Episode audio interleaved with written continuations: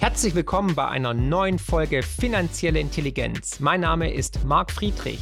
In diesem Podcast geht es wie immer um Geld, Bitcoin, Wirtschaft und Politik. Und jetzt viel Spaß.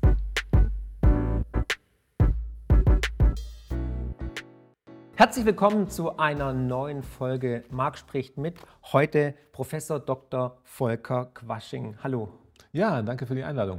Sehr gerne und ich freue mich, dass Sie hier sind. Sie sind ja auch bekannt über YouTube. Den Kanal werde ich natürlich unten verlinken. Ich darf, darf, kurz was über Sie erzählen. Sie sind auch gebürtiger Schwabe wie ich, aber im Alter von zwei Jahren haben Sie schon das schöne Schwabenländle verlassen. Aber Sie verstehen Schwäbisch, also kann ich auch ein bisschen Mundart sprechen. Genau, schaffe, schaffe, Häusle bauen. Deswegen habe ich auch ein Haus, komplett klimaneutral, Sehr badische gut. Wurzeln. Sehr schön. Dann haben Sie an der ähm, KIT in Karlsruhe studiert und zwar Diplomabschluss Elektrotechnik. Mhm dann an der TU in Berlin promoviert und ähm, seit 1999 sind Sie auch äh, Projektleiter für solare Systemanalyse beim Deutschen Zentrum für Luft- und Raumfahrt. Also man kann wirklich sagen, ein Insider, wenn es darum geht, erneuerbare Energien, ähm, vielleicht auch Speichern und so weiter, ist ja alles wichtiges Thema. Und Sie sind Professor für regenerative Energiesysteme an der HTW Berlin. Das sind ziemlich viele Aufgaben. Zudem Mitinitiator von Scientists for Future und Autor mehrerer Bücher. Die werden wir gerne auch unten verlinken, wer sich da weiterbilden möchte. Bevor wir zum Thema äh, Energietransformation äh, sprechen, Klimakrise und so weiter, ähm, was machen die Scientists for Future genau? Was ist da das Ziel? Ja, wir hatten ja die äh, Fridays for Future Diskussion. Das ist ja mittlerweile schon gefühlt 100 Jahre her. Es war vor Corona. Und da haben sich ja junge Menschen äh, dann versammelt immer am Freitag, haben demonstriert. Mhm. Und dann hatten wir diese große Diskussion um die Schulschwänzung. Ja, also ist das statthaft, dass junge Menschen demonstrieren während der Schulzeit? Also dürfen die das überhaupt? Und äh, ja, sehr stark in den Medien aufgeheizt von der Politik.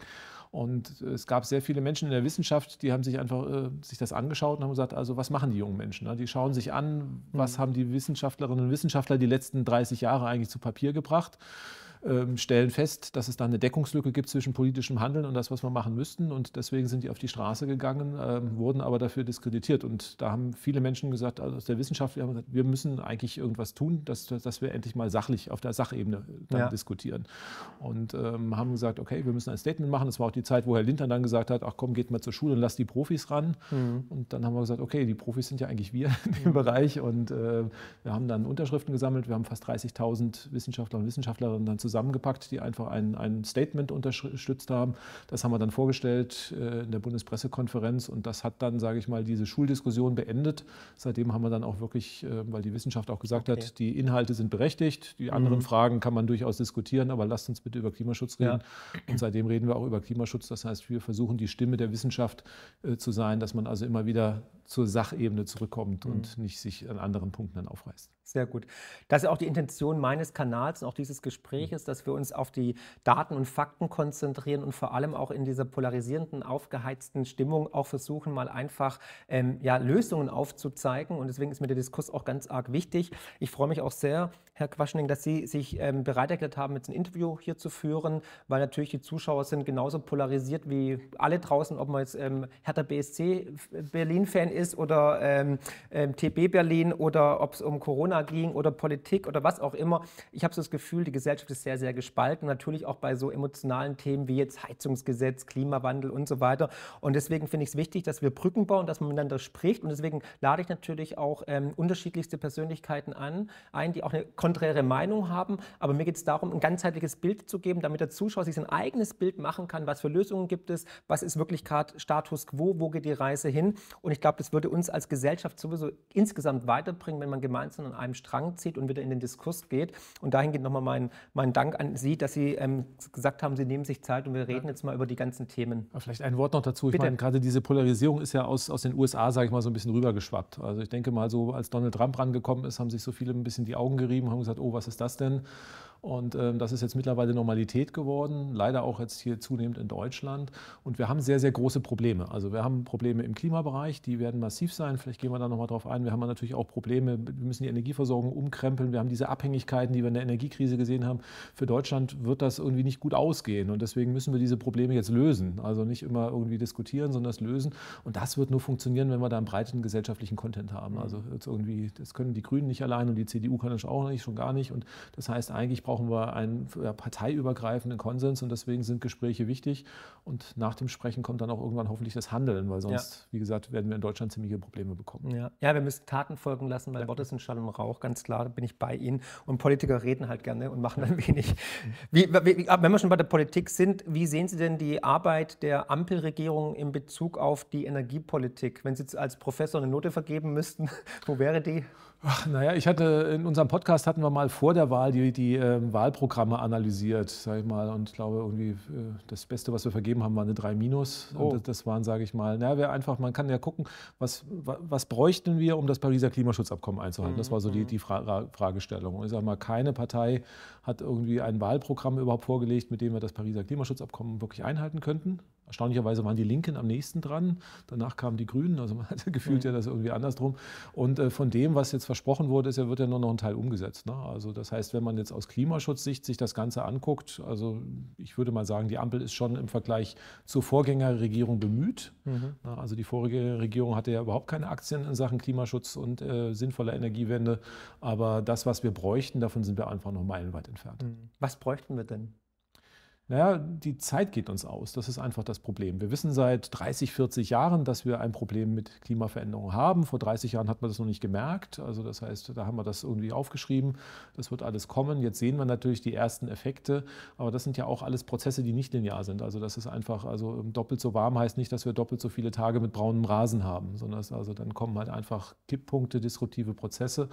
Und wir wissen, dass äh, irgendwann oberhalb einer Temperatur von anderthalb bis zwei Grad globale Erwärmung uns irgendwann die, die Veränderungen entgleiten werden. Dass wir also dann das System in Deutschland auf der Welt nicht mehr stabil halten können, weil einfach die, die Verwerfungen, die durch die Klimakrise ähm, ausgelöst werden, dramatisch sind. Ein Beispiel, wir hatten jetzt in Libyen diese massiven Regenfälle, wo einfach so ein Dorf weggeschwemmt wurde mit 20.000 Menschen, dass man so einfach mal sieht, ähm, welche Gewalt man hat, mit höherer, mit, äh, mit Wahrscheinlichkeiten, also ist das nur Klima gemacht, macht, kann man jetzt irgendwie drüber streiten, aber wir wissen, dass also ohne die Veränderung solche Extremsachen eigentlich noch gar nicht, gar nicht möglich wären. Und das Ganze wird sich halt entsprechend steigern. Das heißt also, wir gehen davon aus, wenn wir die Klimakrise nicht stoppen, dass wir dann in der zweiten Hälfte des Jahrhunderts irgendwie über Migrationsbewegungen reden, die im Milliardenbereich sind. Und das wird natürlich die Gesellschaften hier komplett zerreißen. Also wenn wir schauen, was wir jetzt für Diskussionen haben über, über Flüchtlinge und wenn wir uns die Zahlen angucken, das sind dann ja nur irgendwie paar hunderttausend Menschen, wenn wir da mal zwei Nullen dranlegen, weil die Menschen fliehen müssen, weil ihnen die Nahrungs-, die Lebensgrundlagen fehlen, dann kommt einfach sowas auf uns zu, dass wir handeln müssen. Und das Zeitfenster, dass wir, sage ich mal, diese schlimmen Sachen ähm, verhindern können, das schließt sich. Das heißt also, wir können einfach schauen, wie viel Treibhausgase dürfen wir noch ausstoßen. Und ähm, Deutschland müsste eigentlich hier in den nächsten 15 Jahren klimaneutral werden. Also, hm. keine meinen, Sie, wir, also meinen Sie, wir schaffen das bis also 2045, was die Ziele sind? Ja, es ist immer die Frage. Also äh, ich bin ja Ingenieur, das heißt immer die Frage, äh, geht es technisch? Ja. Da würden wir sagen, Haken drunter. Ja, ja. Also die, die, Technik ist, ist, äh, können wir es uns leisten?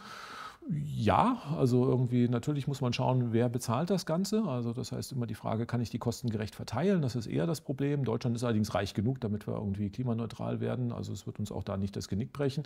Die Frage ist, geht die Menschheit mit und die Gesellschaft? Da haben wir noch ein großes Fragezeichen momentan. Also was machen andere Länder, die nicht so wohlhabend sind wie Deutschland?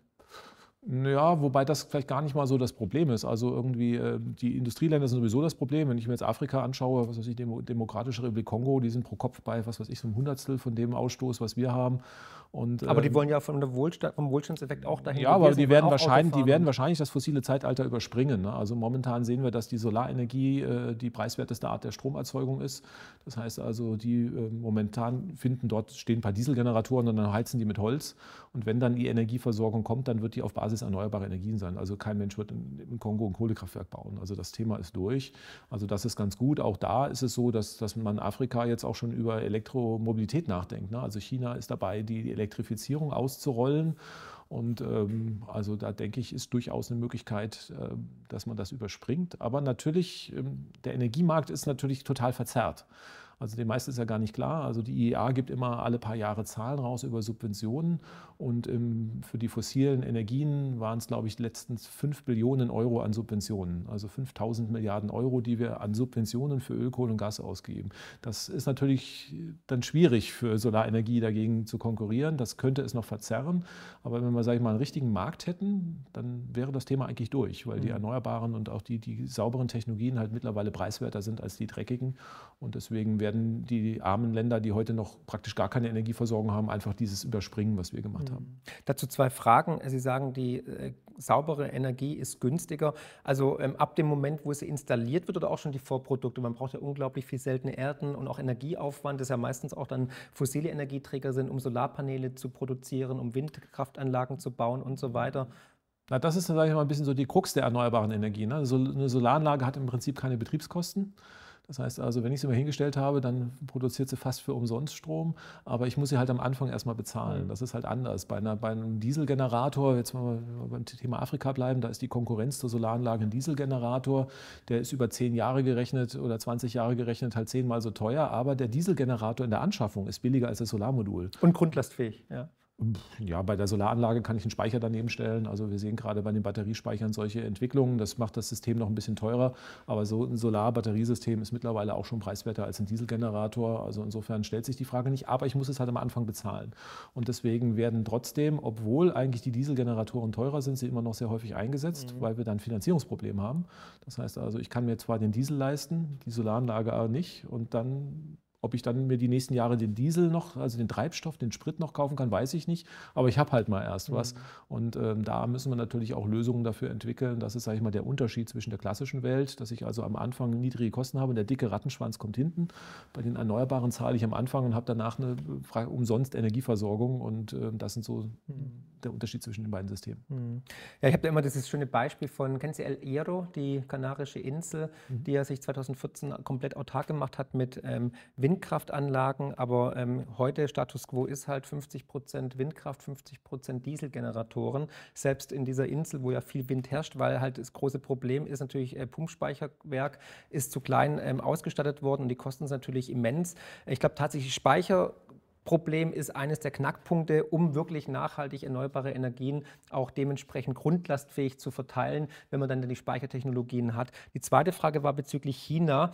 Ähm, China setzt ja nicht nur auf Elektrizität und Elektrifizierung, sondern ähm, leider auch immer noch auf fossile Energieträger. Also circa alle zehn Tage wird ein Kohlekraftwerk eröffnet. Es sind gerade acht ähm, Atomkraftwerke im Bau, wobei das ist ja auch laut EU ähm, klimaneutral und emissionslos. Ähm, müsste man nicht eher dann bei den denjenigen ähm, vor der Türe stehen und ähm, auf Veränderungen pochen, wie zum Beispiel China, die ja der grö weltweit größte CO2-Emittent ist? Na, China ist ein bisschen ambivalent. Also es ist ein sehr, sehr schönes Beispiel. Also wir lehnen uns in Deutschland ja immer gerne zurück und mhm. sagen, lohnt es, dass wir Klimaschutz machen, weil China macht so viel. Ich hatte neulich einen Vortrag in Luxemburg. Wissen Sie, was die Luxemburger sagen? Also lohnt es, dass wir in Luxemburg irgendwie klimaneutral werden? Deutschland macht ja so viel. Ne? Mhm. Also insofern, man findet immer jemand, hinter dem man sich verstecken kann. Ich drehe es mal um. Wird China morgen klimaneutral und der Rest der Welt macht weiter, dann ist das Klima trotzdem ruiniert und wir haben trotzdem ein Problem. Also mhm. das heißt, es funktioniert nur, wenn alle mitmachen. Erstmal mhm. so viel dazu. Machen denn alle mit? Das ist ja eine gute Frage. Na, einige sind langsamer, einige sind schneller. Keiner ist momentan auf dem Weg, den wir bräuchten. Mhm. Also das muss man einfach sagen. Also es sind alle zu langsam, in unterschiedlichen Zielverfehlungen ja, dann im ja. Endeffekt. Wobei man muss sagen, am fairsten irgendwie ähm, die Länder, die heute halt wenig verursachen, haben ja theoretisch auch viel mehr Zeit, weil sie eigentlich gar keinen Schaden verursachen. Also da hat man noch am meisten Hoffnung. Also das größte Problem sind die Industrie- und Schwellenländer. Mhm. Also Wie viel Zeit haben wir denn noch? Weil Sie vorhin gesagt haben, die Zeit wird immer knapper. Also wann ist naja, wir, wir, wir, wissen, dass wir in 20, 25 Jahren die 1,5 Grad, Grad Marke reißen werden. Also irgendwie, wenn wir nochmal 10, 15 Jahre zuwarten, 1,7. Das heißt also, das äh, geht dann relativ flott und ähm, es ist einfache Physik. Also je mehr Treibhausgase wir einstoßen, desto wärmer wird es. Und wir sagen also, ab 2 Grad werden die Systeme wahrscheinlich irgendwann äh, unbeherrschbar werden. Zumindest mal erstmal lokal, irgendwann global. Was würde das dann bedeuten? Was, also was kann man sich vorstellen, was passiert dann in 25 Jahren, wenn wir bei 1,7 oder 2 Prozent höhere Temperatur sind? Naja, 1,7, also wir sagen eigentlich, äh, und wir sollten deutlich unter 2 Grad bleiben. Ne? Mhm. Also wir haben immer so Kipppunkte. Also den ersten Kipppunkt sehen wir eigentlich schon. Den haben wir auch, auch jetzt hier schon angestoßen. Wir haben jetzt diese Dürre-Effekte, die wir in Deutschland haben. Ne? Das kenne ich aus meiner Kindheit nicht. Also wenn man sich mal historisch zurückschaut Also irgendwo in Deutschland, wir sind immer nach Südfrankreich gefahren, weil es in Deutschland im Sommer zu viel geregnet hat und man da nicht schön Urlaub machen konnte. So, jetzt haben wir eigentlich diese, diese extrem dürre Sommer. Das heißt also, irgendwas ist passiert und das können die Meteorologen auch ganz gut erklären. Das heißt, wir haben so Jetstreams, die also so um den Planeten wabern. Die haben eigentlich immer so permanent, periodisch die Tiefdruckgebiete durchgeschoben, sodass es in Deutschland immer äh, geregnet hat. Und die haben sich halt jetzt verbogen durch die Temperaturveränderung, sodass die äh, Hochdruckgebiete einfach länger stehen bleiben. das ist also jetzt so ein Kipppunkt, den wir gehabt haben haben. Also für Deutschland schon durchaus, wenn ich den deutschen Wald mir angucke, also durchaus schon dramatisch. Ne? Ein Drittel des Waldes leidet massiv. Also das sind so Veränderungen, die wir schon mit diesen 1,2 Grad angestoßen haben. Das kann mal ein, zwei Jahre wieder besser werden, also je nachdem, wie diese Wellen sind, aber das wird nicht mehr weggehen. Das mhm. heißt, das haben wir jetzt mit diesen 1,2 Grad schon angestoßen. Mhm. Wenn wir ähm, höhere Temperaturen haben, dann fangen erstmal die Meeresspiegel an zu steigen. Also das heißt ähm, potenziell, also wir haben, wenn wir Grönland abtauen, haben wir 7 Meter plus, wenn wir die Antarktis abtauen, 70. Das dauert, dauert natürlich alles lang lange. Also das heißt, so Abtauprozesse, wir reden da über Jahrhunderte, aber das heißt, wir stoßen das jetzt an und dann läuft das viele Jahrhunderte nach. Also im Weltklimabericht sage ich mal, das Worst-Case-Szenario, was so skizziert ist, heißt also, wenn wir jetzt wirklich verbrennen, was will und es wirklich ganz doof kommt, 15 Meter Meeresspiegelanstieg bis zu 2300 mhm. ist durchaus ähm, ein vielleicht nicht wahrscheinliches, aber mögliches Szenario. Bis 2300? 300, ja. ja. Das heißt also Küstenstädte wie New York, mhm wie London, wie Hamburg, äh, wie Sydney, wie Shanghai. Sind weg. weg. Sind weg. Sind alle, alle weg. Also wäre auch Berlin weg, glaube ich, fast. Ne? Na, wir sind auf 30 Meter, also wir haben da noch ein bisschen Luft, okay. aber also Berlin wird die nächsten 500 Jahre noch überleben. Ja. Theoretisch können wir Berlin auch versenken, wenn wir die Erde komplett eisfrei machen, haben wir 60 Meter plus, aber mhm. das äh, wird sich dann doch sehr lange mhm. hinziehen. Aber ähm, sage ich mal, für die Küstenstädte wird es ja jetzt schon eng. Ne? Miami zum Beispiel hat Probleme, Jakarta muss verlegt werden, weil also die haben noch andere, senkt sich auch aus anderen Gründen ab, aber das heißt also gerade für solche Metropolen wird das eng, was natürlich den Migrationsdruck erstmal mhm. verstärkt. Also das sind erstmal die Anfänge. Die Abtauraten werden zunehmen. Also wir haben jetzt schon doppelt so schnelle Abtauraten wie vor 50 Jahren. Und, äh, Wo in der Antarktis? Na, die Meeres Anstieg der Meeresspiegel. Ne? Also wir haben irgendwie 20 Zentimeter bis jetzt gehabt in, in 100 Jahren. Das heißt also, die Abtaurate hat sich aber jetzt schon verdoppelt. Also wir werden mindestens mal 40 schon mal sehen in den nächsten 100 Jahren. Und ähm, das geht natürlich dann, je, je, je, wärmer es wird, desto schneller steigt mhm. dann das an und desto mehr kriegen wir ein Problem mit dem Meeresspiegel. Das ist aber eher so eine mittel- oder langfristige Sache. Okay. Kurzfristig sehen wir natürlich erstmal auch so diese Verschiebung der Niederschlagsmenge. Es wird nicht weniger regnen, im Gegenteil mehr, weil die Meere sind wärmer, es verdunstet mehr Wasser.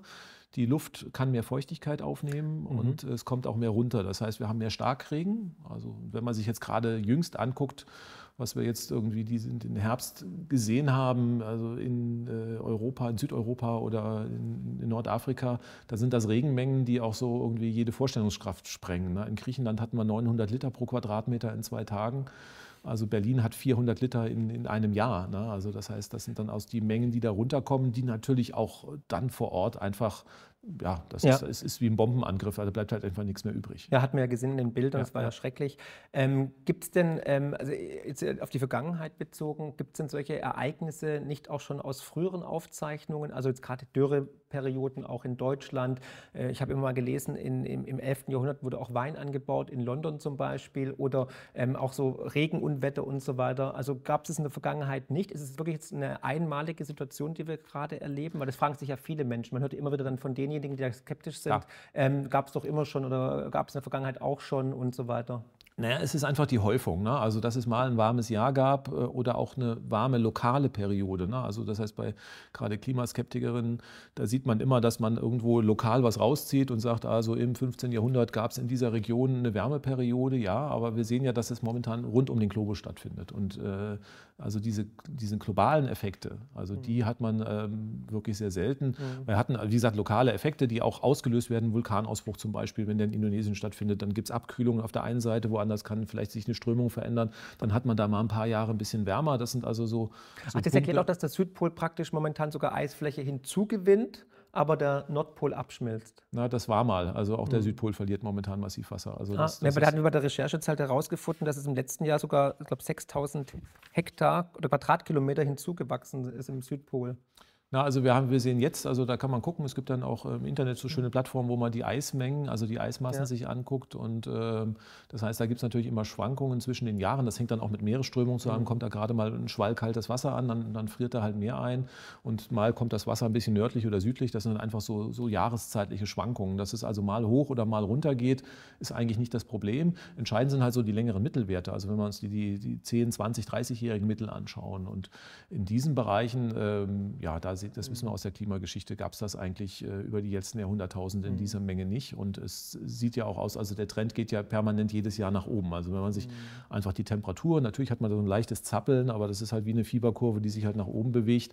Und es deckt sich natürlich auch ganz klar mit der, mit der Theorie. Also das heißt, wir gibt ja natürliche Effekte für die Klimaveränderung. Das sind irgendwie Sonnenaktivitäten, Vulkanausbrüche, Veränderungen der Erdachse, Meteoriteneinschläge oder so. Aber wenn da die letzten 100 Jahre viel passiert wäre, hätten wir es ja gemerkt. Mhm. Also das heißt, die natürlichen Effekte scheiden eigentlich aus. Die Sonnenaktivität, aber die spielt, das messen wir ja auch, relativ wenig eine Rolle im Vergleich zu dem, was passiert. Und ähm, dann haben wir einfach das, die Treibhausgase, das Kohlendioxid. Das hat einfach physikalisch eine, eine blöde Eigenschaft oder eigentlich eine interessante Eigenschaft. Es lässt halt das Sonnenlicht einigermaßen gut durch, aber die Infrarotstrahlung nicht mehr. Und wir müssen halt, damit wir, die Erde sich nicht aufheizt, kriegt die halt die Sonnenstrahlung als sichtbares Licht ab. Und dann äh, erwärmt sich die Oberfläche und strahlt das als Infrarot wieder ins Weltall ab. Mhm. Und genau diese Rückstrahlung wird halt von dem Kohlendioxid zum geringeren Teil halt unterbunden. Mhm. Und das kann man im Labor nachmessen. Das kann, man kann auch ziemlich genau ausrechnen, welche Menge CO2 welche Erwärmung verursacht. Das kann, konnte man auch schon vor 100 Jahren. Also die Modelle sind etwas genauer geworden. Ja. Da gab es natürlich irgendwie Unsicherheiten. Aber das ist erstmal jetzt kein, kein Hexenwert. Das ist ganz banale Physik. Und ähm, das heißt, die Effekte, wir kennen sie und wir wissen sie und ähm, wir können sie erklären. Also mhm. insofern ist das jetzt nichts, wo wir noch drüber rätseln müssten. Also es ja, ist ja. natürlich sehr schön, wenn es keine Klimaerwärmung gibt, muss ich mir auch keine Gedanken machen. Das heißt, da gibt es Menschen, die bedienen halt einfach so das Bedürfnis, dass äh, es soll bitte so bleiben, wie es ist. Aber das ist halt so. Alles ist im Wandel, brauchen wir gar nicht drüber reden. Das ist naiv, also wie die Augen zuhalten mhm. und dann geht der böse Mann schon weg. Das mhm. wird halt nicht passieren. Ja, also ich glaube halt, dass halt viele durch diese Angstrhetorik natürlich auch abgestoßen sind und viele erinnern sich dann auch an Aussagen wie zum Beispiel, ich weiß nicht, die unbequeme Wahrheit, Al Gore zum Beispiel, mhm. den Film habe ich damals gesehen, hat mich schwer beeindruckt, hat mich auch schlaflos machen lassen. Und da dachte ich auch, um Gottes Willen, die Welt geht unter, weil bis 2010 hat er ja gesagt, sind die Pole abgeschmolzen, Amsterdam, Hamburg, alles unter Wasser. Und es wurde ja im Nachhinein sogar gerichtlich in den USA als falsch erwiesen. Und ich denke mal, das ist immer so, wenn man so, so diese Weltuntergangsszenarien propagiert, dass es die Menschen eher, dass es ihnen eher Angst macht. Und ich glaube, Angst ist immer ein schlechter Ratgeber. Ähm, deswegen sollte man eher gucken, dass man den Leuten nicht die Angst macht, sondern einfach nur sagt, das sind die Konsequenzen und wir müssen jetzt was als Menschheit machen. Deswegen sitzen wir ja auch zusammen, um Lösungen aufzuzeigen, weil ich glaube tatsächlich, die Menschheit hat die Innovation, hat die Technik, hat die Intelligenz, Lösungen zu finden. Ich meine, äh, vor 100 Jahren sind wir noch mit Kutschen rumgefahren, jetzt haben wir iPhones ne, und fliegen durch die Welt. Ist, deswegen glaube ich immer, der Mensch ist am besten, wenn er eigentlich in der Krise ist. Und ich glaube auch diese kommenden Krisen, die wir jetzt erleben werden, werden uns auch dementsprechend fördern, dass wir dann auch die richtigen Speichertechnologien entwickeln, die richtige Energien finden und so weiter. Da bin ich absolut bullish. Ähm, deswegen versuche ich ja jetzt auch dann hier diese Brücke zu bauen, dass man da jetzt sagt, okay, die Welt geht nicht unter. Und die Saudi-Arabier, die bauen jetzt Flughäfen auf den Malediven, obwohl, äh, warum machen die das langfristig für Milliarden, wenn sie glauben würden, dass die Insel untergeht? Wir werden schon Lösungen finden. Da bin ich jetzt erstmal positiv gestimmt. Naja, das würde ich irgendwie nicht immer so sehen. Weil wir, ich weiß, deswegen sitzen Sie ja hier. Weil wir nicht lineare Effekte haben. Also das mhm. muss man einfach ganz sehen und die auch, auch nachlaufen. Ne? Also wir, wir, das, was wir jetzt sehen, haben wir schon vor 100 Jahren ausgelöst. Ne? Also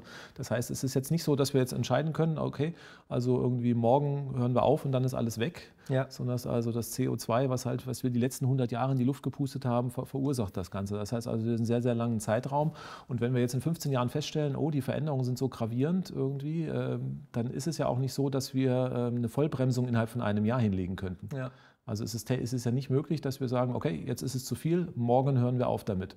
Ja, das kann ich jetzt beim Essen machen. Wenn ich jetzt irgendwie sage, der, ja. der, der, Arzt sagt, Sie haben ein Problem mit dem Insulin, dann sage ich, okay, morgen esse ich keinen Zucker mehr. So, das funktioniert. Aber morgen verbrauchen wir keine Öl, Kohle und Gas mehr, wird halt nicht irgendwie funktionieren. Das heißt also, selbst wenn wir dann eine Vollbremsung machen, brauchen wir mal mindestens 15, 20 Jahre, um das System umzubauen. Und das ist enorm sportlich. So, und wenn wir dann noch irgendwas anderes machen, dann haben wir einfach das Problem, also wenn wir entscheiden, uns heute wirklich ambitioniert es zu machen und selbst mit bestem Willen, das ist so ähnlich, wenn ich auf eine Betonmauer zurase. Ne? Also das heißt, wir fahren 200 auf der Autobahn, Autobahn und dann sagt man, okay, irgendwie jemand sagt, da hinten im Nebel ist irgendwo eine Betonmauer und dann würde man sagen, naja, ich weiß es nicht, irgendwie irgendwo ist ein guter Fahrer, der wird schon rechtzeitig bremsen. Und äh, wenn man die Betonmauer halt einfach zu spät sieht, dann hilft halt jeder Bremsvorgang nicht mehr, dann gibt es halt einen Aufschlag. Und ähm, das heißt also, wir sind, sage ich mal, schon so, dass wir nicht mehr zu, vor der Betonmauer zum Stehen kommen. wir können jetzt mit dem Blechschaden noch davonkommen, aber wenn wir jetzt noch mal munter eine halbe Stunde weiterfahren, dann irgendwie äh, oder wie sieht denn dieser Blechschaden aus? Also wenn wir jetzt wirklich sagen, Best Case, wir nehmen alle, die ganze Welt, das ist ja wichtig, alle 190 Länder ziehen an einem Strang und äh, wir werden es wirklich schaffen, die Wende zu vollziehen. Worst Case Szenario kennen wir, mhm. klingt nicht gut. Was ist der Blechschaden? Also Best Case. Genau. Also wir müssen natürlich ähm, unsere gesamte also erstmal die Frage, wer verursacht das alles? Ne? Also wir können das auch zuteilen, welche Treibhausgase kommen her und ähm, sind, sage ich mal, so mal sagen, drei Verursachergruppen. Hauptverursacher ist die Verbrennung von Öl, Kohle und Gas. Das macht zwei Drittel der, der Miete aus. Dann haben wir noch dieses Abfackeln der Regenwälder, das sind auch nur 10, 15 Prozent, also auch ein großes Problem. Und dann haben wir natürlich noch so andere Effekte, im Wesentlichen die Landwirtschaft, die dann also auch noch mal einiges äh, dann dazu packt. So, bei uns in Deutschland ist es im Wesentlichen, also ähm, wir verbrennen keine Regenwälder, zumindest nicht bei uns. Und Landwirtschaft ist auch ein bisschen untergeordnet. Also bei uns ist es im Wesentlichen Öl, Kohle und Gas. In Deutschland sind es weit über 80 Prozent, die Öl, Kohle und Gas macht. Das heißt also, wir müssen das, äh, die fossilen Energieträger wegkriegen. Das heißt also, wie sieht der Best Case aus? Wir ersetzen Öl, Kohle und Gas durch erneuerbare Energien. Ich bin seit 30 Jahren dabei. Am Anfang hat man immer noch gesagt, oh, mal gucken, ob das überhaupt geht mit der Technik und das ist ganz teuer. Mittlerweile, sage ich mal, sind die Techniken ausgereift, sie sind auch bezahlbar muss sie einfach aufbauen. Das ist natürlich irgendwie, wir sind jetzt momentan bei 20 Prozent Erneuerbaren, wir haben 80 Prozent immer noch fossile Energien im System drin. Also das heißt, also wir müssen jetzt in sehr, sehr kurzer Zeit diese restlichen 80 Prozent ersetzen. Mit natürlich ähm, großen Veränderungen. Das heißt also, Verbrennungsmotoren müssen auf den Prüfstand, die Öl- und Gasheizung muss auf den Prüfstand, bei der Industrie müssen wir gucken. Bei solchen Veränderungen gibt es immer Gewinner und Verlierer. Ja, also das heißt, es gibt also die Unternehmen, die, sage ich mal, mit diesen alten Technologien mhm. groß geworden sind. Da werden es nicht alle schaffen. Es wird neue Unternehmer, neue Player geben, die mit den neuen Technologien groß sind. Und das macht diese Veränderung natürlich schwierig, weil einige irgendwie, die, die Interesse haben, sind noch klein. Und die am alten System profitieren, sind groß. Und deswegen haben wir dann natürlich diese Bremsvorgänge. Die Wer sind denn die Gewinner und die Verlierer? Die Bürger haben ja Angst, dass sie die Verlierer sind. Also ähm, waren wir nicht jetzt auch gerade Verlierer in der Energiekrise? Also wir müssen einfach mal schauen. Was Aber nur wir, also keine andere um uns herum, also nur Deutschland wegen den Sanktionen. Also Deutschland halt besonders stark. Äh, also ist ja auch ein Grund darum, warum unsere Wirtschaft momentan so schlecht ist. Wir, unser Wirtschaftssystem war darauf ausgerichtet, billiges Gas aus Russland zu kaufen, ja. damit Produkte herzustellen und die in der Welt zu verkaufen. So, das billige Gas fällt jetzt gerade weg und deswegen haben wir ein Problem, weil unser Geschäftsmodell nicht mehr mhm. funktioniert. D'accord. Ja. Aber was war es denn ein Fehler, die Atomkraftwerke auszuschalten? Die Atomkraftwerke haben ein Prozent der Energieversorgung gemacht, also für, für einen Ja gut, wir hatten ja nur noch drei am Schluss, aber wir könnten ja auch acht reaktivieren. Ja, und alle um uns herum bauen ja wieder dann sind, wir bei drei, dann sind wir bei drei Prozent. Ja. Also, aber dann hätte was Grundlastfähiges und sogar CO2-Neutrales. Naja, es ist, ist, eher so eine Ausredungstechnologie. Ne? Also wir müssen ja gucken, wir haben etwa 20 Prozent Erneuerbare, ein bisschen knapp, ein knappes Prozent. Also bei der Kernenergie muss man mal gucken, alle gucken immer auf den Strom. Also Strom ist ein Fünftel des Kuchens, also ein kleiner Ausschnitt. Bei der Kern, beim Strom waren wir bei 6 Prozent. Nicht, dass jetzt alle in den Kommentaren sich wieder aufregen, dass ich falsche Alles Zahlen gut. mache. Also 6 Prozent beim Strom. Und äh, der Strom hat aber nur ein Fünftel vom Gesamtkuchen. Das heißt, wir waren bei der Kernenergie beim guten Prozent am Gesamtenergieaufkommen im letzten Jahr. So 80 Prozent sind Öl, Kohle und Gas. Mhm. So, dann machen wir 10 Kernkraftwerke ja, oder 15 irgendwie. Dann sind wir bei 3 oder 4 oder 5 Prozent am Gesamtkuchen. Wir haben immer noch 75 Prozent. Also für den Klimaschutz ist das vollkommen irrelevant, ob wir 75 oder 80 Prozent fossile haben. Das ist beides eine Katastrophe. Das heißt also, ich, ich will es mal andersrum ausdrücken. Ich habe auch mal überschlagen. Also wir, wir machen Öl, Kohle und Gas ersetzen wir durch die Kernenergie. Ja dann reden wir über 200 neue Kernkraftwerke roundabout. 150, 200 neue Kernkraftwerke, die wir bräuchten in 15 Jahren. Wir haben einen Plan, kann man darüber diskutieren. Der ist in Deutschland mit Sicherheit nicht mehrheitsfähig. Und insofern hilft uns diese Kernenergiediskussion nicht. Das heißt, wir brauchen Lösungen jenseits der Kernenergie. Kann man geteilter Meinung sein, aber ich schiebe die Diskussion weg, die lenkt uns ab, die hilft uns nicht weiter. Das ist dann nur Bashing, der, der aus ideologischen Gründen will die Kernkraftwerke laufen lassen und der will sie aus ideologischen Gründen abschalten lassen. Sie hilft uns einfach nicht, diese 80 Prozent fossilen Energien zu ersetzen, zumindest mal aber so einen Beitrag zu leisten zur Stabilität, zur Autarkie, also dass man sagt, ich meine, Polen baut okay, jetzt einen Kernkraftwerk, Italien die, baut jetzt Gehen wir jetzt noch mal ein bisschen rein. Insgesamt, also mhm. weltweit macht die Kernenergie zwei bis drei Prozent ja, am, am Gesamt, also auch relativ wenig. Und China zum Beispiel baut pro Jahr auch drei bis viermal so viel Erneuerbare wie Kernkraft. Ne? Also wird China auch als, als, als Kernkraft-Musterbeispiel äh, genannt. Dann gehen wir nach Frankreich. Also Frankreich hat zwar 70 Prozent Kernenergie, aber nur beim Strom. Mhm. Wenn wir uns den Gesamtenergiekuchen angucken, haben die auch nur 20 bis 30 Prozent. Mhm. So, also das mhm. heißt, äh, zu sagen, da setzen alle auf Kernenergie, also Frankreich wird mit der Kernenergie nicht klimaneutral werden können, mhm. weil die bauen zwar neue Kernkraftwerke, die alte, aber sie, genauso viele wie sie bauen, werden auch in den nächsten Jahren wieder vom Netz gehen. Das heißt, die werden den Status quo aufrechterhalten. Auch in Frankreich wird man sich Gedanken machen, was mache ich mit den 70 Prozent fossilen Energien, die im System noch drin sind. Die wird man auch ersetzen und die wird man auch mit erneuerbaren Energien ersetzen müssen. Und ähm, wir sehen, und ähm, dann die Diskussion mit alle bauen Kernkraftwerke, ist auch ganz interessant. Polen hat da jetzt eine Absichtserklärung unterschrieben. Also glauben tue ich das erst, wenn der Bagger rollt.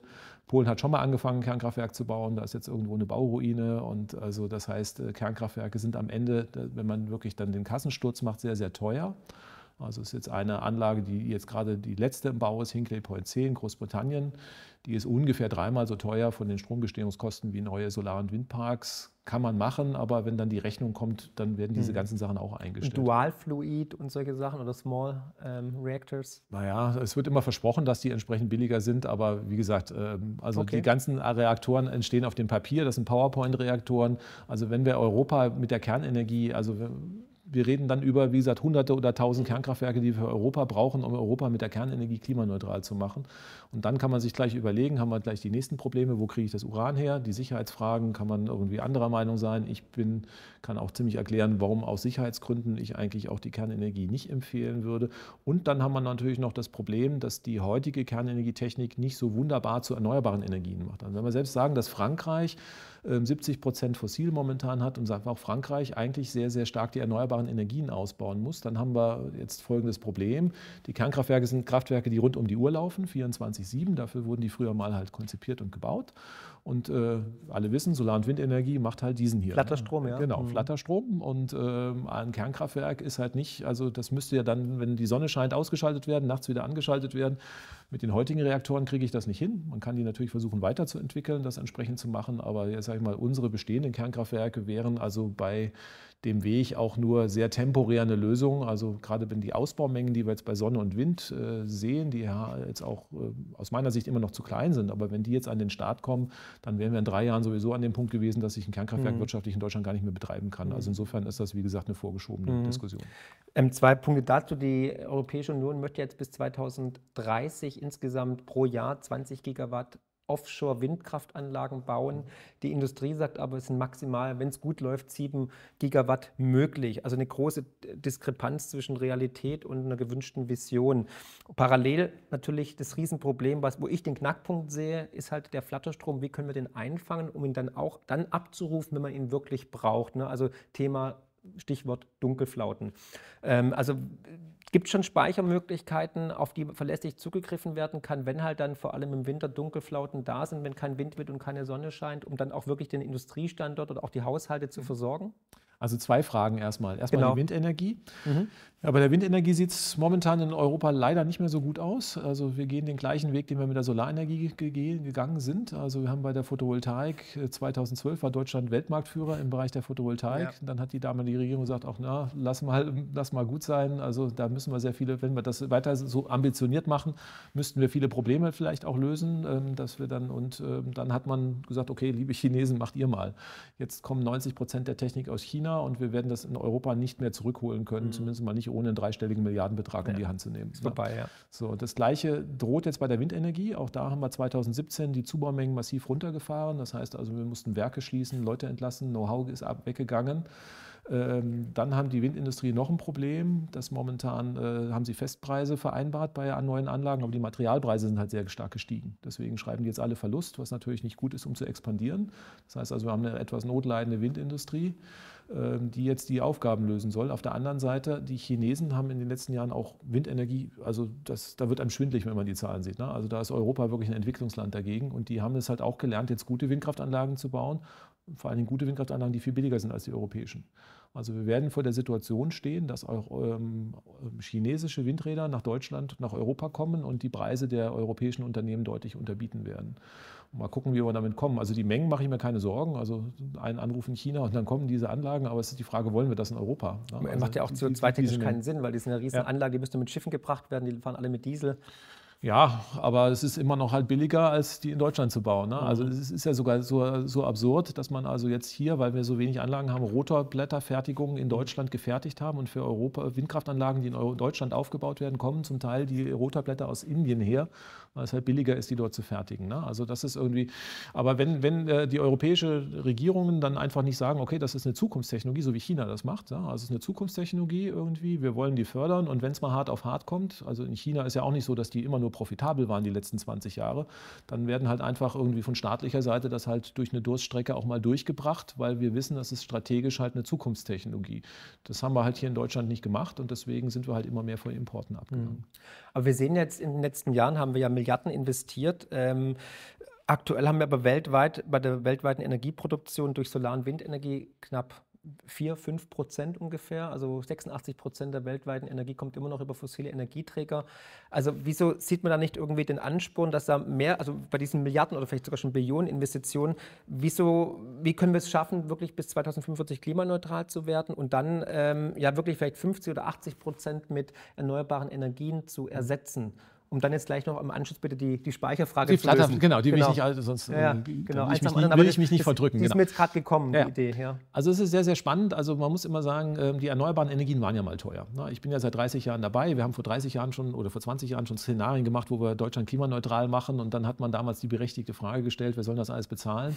Wir. Also, äh, genau, also ich meine, so Strom aus, äh, vom, vom, Kohlekraftwerk hat damals 5 Cent gekostet oder sowas, ein Solarstrom 2 Euro die Kilowattstunde. Ja, lag aber auch am Kohlepfennig, muss man schon ehrlich sein. Ne? Ja, dann, dann wären dann, unsubventioniert wären halt 10 Cent. Also ja. da war ein Faktor 20 irgendwie ja. zum Solarstrom. Ne? Also es war halt wirklich schon sehr, sehr teuer.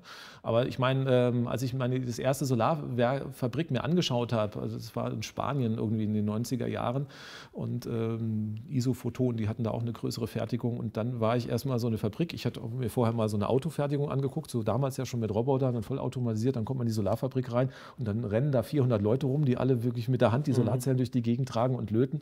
Und äh, dann hat man gesagt, okay, also ähm, da ist noch Luft. Ja. Das war so die erste Sache, wie ich gesagt habe. Wir haben damals auch Lernkurven entwickelt. Wir haben gesagt, okay, Faktor 10 in Kostensenkung ist drin. Jetzt haben wir sogar Faktor 20 oder 25 irgendwie erreicht. Das heißt also, Solarstrom, wenn ich ein neues Kraftwerk, muss immer gucken, ein neues Kraftwerk, alte abgeschriebene sind schwer zu konkurrieren, aber eine neue Photovoltaikanlage ist billiger als äh, ein neues Kohlekraftwerk. Und wir haben in Indien sogar eine Ausschreibung gesehen, 24-7. Also das heißt, rund um die Uhrversorgung wurde ausgeschrieben und da hat ein Kohlekraftwerk gegen eine Kombination von Solar- und Batteriespeicher. Ja. Und Solarbatteriespeicher konnte den günstigsten Preis abgeben. Mhm. Und das ist natürlich dann schon relativ spannend, also wo wir gesagt haben, also vorher, ähm, also Sie haben vollkommen recht, wir haben sehr, sehr viel Geld erstmal investiert, aber das war die Anfangsinvestition. Bei der Kernenergie hat man ja am Anfang ja auch wahnsinnige Gelder in Forschung und Entwicklung reingesteckt. Und ähm, das hat sich jetzt amortisiert, also das ist jetzt durch und deswegen kann man jetzt eigentlich relativ günstig äh, das aufbauen. Und wir sehen bei der Photovoltaik ein, ähm, ein exponentielles Wachstum bei den Ausbaumengen. 2010 war weltweit bei der Stromerzeugung Solarstrom noch bei Null. Letztes Jahr waren wir bei 4 Prozent und das ist wie gesagt nicht linear. Das heißt also, wenn wir jetzt also nochmal zehn Jahre weiterkommen, sind wir dann nicht bei 8 Prozent, sondern es ist bei 2030. Also das mhm. wird jetzt sehr, sehr schnell nach oben gehen. China verdoppelt etwa die Produktion alle zwei bis drei ja. Jahre. Das heißt, und äh, wir haben mal überschlagen, wenn wir also die Produktion verzehnfachen, das wären also fünf, wir wären noch viermal verdoppeln etwa, das könnte irgendwie 10, 15 mhm. Jahre dauern, ja. dann werden wir Mitte des Jahrhunderts 60 Prozent Solarstrom mhm. in der Weltenergieversorgung sehen. Und ja. ähm, das ist äh, durchaus, was nicht unrealistisch ist. Und wenn man auch guckt, es wird überall gebaut, weil es billig ist. Mhm. Also die Statistiken in Vietnam zum Beispiel, ja, die haben vor zwei Jahren viel mehr Solarenergie gebaut mhm. als Deutschland. Nicht, weil die das Klima retten wollen, sondern weil es einfach billig ist. Mhm. Ja, da möchte ich jetzt einen, einen Chart auch einblenden kurz. Und zwar, wie kann es dann sein, weil es wird ja immer billiger, es ist eine deflationäre Tendenz, ganz klar, weil die Technik äh, wird immer besser und skaliert ja auch, aber ähm, ich sehe hier, die, die meisten Solar- und äh, die, Länder, die am meisten Solar- und Windenergie nutzen, haben die höchsten Stromkosten. Das habe ich aus dem Buch Fossil Future von Alex Epstein, der war bei mir auch schon im Kanal. Da sieht man Deutschland mit 33,6 Prozent Solar und Wind bis 2018 hat den höchsten Strompreis, Kalifornien ebenso. Also wie kann man sich das dann erklären, dieses ambivalente ähm, Chartbild, dass wir die höchsten Kosten haben, obwohl wir so viel Solar- und Windenergie ja, haben und die mal gucken, was, günstiger werden? Was wir auch dafür kriegen. Ne? Also wie setzt sich der Strompreis zusammen? Also wir haben erstmal den Strompreis erstmal für die Erzeugung Regulierung, die macht ja nur einen kleinen Teil ja. aus. Das ist den meisten gar nicht klar. Ähm, wir haben zum Beispiel eine Stromsteuer. Da zwei Cent pro Kilowattstunde, da geht ein Teil davon in die Rentenkasse. Ne? Also wenn wir die Rentenkasse über den Strompreis subventionieren, darf man natürlich mhm. äh, sich auch nicht wundern, dass es am Ende teuer ist. Die Mehrwertsteuer auch ein richtiger Block mit 16, also mit 19 Prozent. Also das heißt, da geht einiges schon mal an Steuern, Abgaben, Konzessionsabgabe und was da also alles. Politische also wir haben ein Drittel Abgaben ungefähr, die oben drauf sind. Wir hatten eine lange Zeit natürlich die Markteinführung. Wir haben gesagt, wir haben am ja. Anfang uns in Deutschland geleistet, die teure Solar- und Windenergie halt in den Markt zu bringen. Also kann man sich vielleicht auf die Schulter klopfen. Also wir haben dafür gesorgt, dass die Photovoltaik weltweit konkurrenzfähig ist. Das hat erst am Anfang was gekostet. Das haben wir halt auch auf den Strompreis umgelegt. Das hat die Regierung jetzt vom Strompreis runtergenommen. Das geht über den mhm. Bundeshaushalt. Ähm, das sorgt auch dafür. Dann leisten wir uns gute Netze. Also das heißt, ähm, bei uns sind die Netzentgelte am Strom teilweise teurer als der Gesamtstrompreis in einzelnen Staaten in den USA. Dafür fällt in Amerika aber auch alle Nasen der Strom aus. Also muss man mal gucken, wer jetzt irgendwie in anderen Ländern unterwegs ist. Also hier in Europa haben wir weltweit auch die stabilste Stromversorgung, weil wir natürlich sehr gute Netze haben, da auch viel investiert haben. Das heißt, wir kriegen auch etwas für das Geld. Also deswegen immer sozusagen, wir haben die billigsten Strompreise. Was nutzt mir einen günstigen Strompreis? Ich kann jetzt irgendwie in äh, irgendwelche Länder gehen, Entwicklungsländer, wo dann irgendwie äh, zweimal am Tag der Strom ausfällt. Das äh, bestimmt die Kilowattstunde recht billig. Aber das hilft mir dann als Unternehmen natürlich auch nichts mehr, wenn das nicht mehr zuverlässig ist. Deswegen müssen wir da irgendwie irgendwie äh, sehen. Also man muss es mit Ländern vergleichen, die zuverlässig wie wir. USA hat eine deutlich schlechtere Stromversorgung von der Verlässlichkeit. Also deswegen müssen dann Unternehmen wieder in Notstromaggregate investieren und so weiter. Ne? Also das heißt, das treibt die Kosten an anderer Stelle wieder nach oben. Deswegen kann man das irgendwie nicht in, in, entsprechend sehen. Und ähm, wenn man, als sage ich mal, diese ganzen äh, Abgaben rausrechnet, wenn man irgendwie sagt, okay, also wir leisten uns auch eine sichere Stromversorgung, dann ist der Strom in Deutschland auch gar nicht mal so teuer. Mhm. Und wenn wir dann auch noch mal gucken, was der Normalbürger oder Bürgerin für Strom ausgibt, ist das natürlich auch überschaubar. Also Aber wieso will dann ähm, Habeck jetzt den Industriestrom mit Steuergeldern subventionieren, wenn es nicht zu so teuer ist? Na, beim Industriestrompreis hatten wir ja eigentlich schon immer Subventionen in Deutschland, weil wir da die ganzen Abgaben weggenommen haben. Ne? Also wir haben in, äh, in, den letzten Jahren hatten wir, also vor, vor 20 Jahren oder 10 Jahren hat man gesagt, okay, also die ganze Energiewende, die ja. muss ja bezahlt werden. Wenn das die Industrie mitbezahlt, dann wird die nicht mehr Wettbewerbsfähigkeit. Also hat man gesagt, die sind raus. Äh, das heißt, die sind also von vielen Abgaben befreit gewesen. Und ähm, die Industrie hat dann von dem billigen Gaspreis profitiert. Und von dem, also das, äh, das teuerste Energieform entscheidet auch im Strombereich, wer am Ende Merit den Preis wollen, Merit ja. Order. Mhm.